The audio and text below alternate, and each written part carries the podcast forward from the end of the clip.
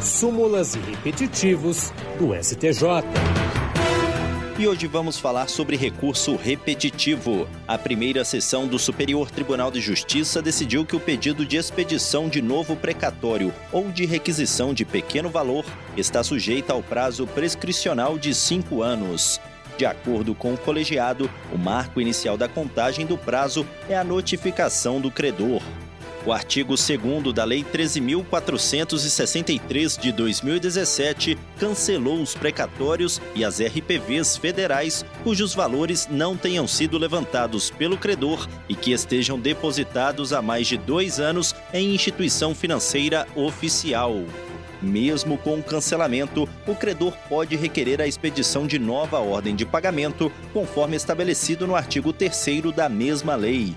A relatora, ministra Suzete Magalhães, lembrou que o Supremo Tribunal Federal declarou a inconstitucionalidade material do artigo 2 dessa norma, produzindo efeitos a partir da publicação, o que ocorreu em 6 de julho de 2022, mantendo assim o cancelamento anterior de inúmeros precatórios e RPVs.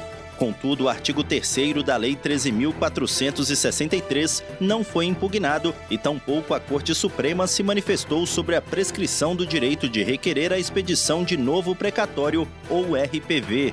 Quanto a este último ponto, a Suzete Magalhães reconheceu que há divergências entre os colegiados da primeira e segunda turmas do STJ já que a primeira considera que não haveria prescrição para nova solicitação de expedição de precatório ou RPV cancelados, e a segunda considera que seria aplicável o prazo prescricional a esses casos. A relatora destacou que, conforme previsto no artigo 1 do Decreto 20.910 de 1932, as dívidas do poder público, assim como qualquer direito ou ação contra a Fazenda federal, estadual ou municipal, estão sujeitas ao prazo prescricional de cinco anos. Esse entendimento foi firmado em julgamento realizado sob o rito dos recursos repetitivos e foi cadastrado como tema 1141.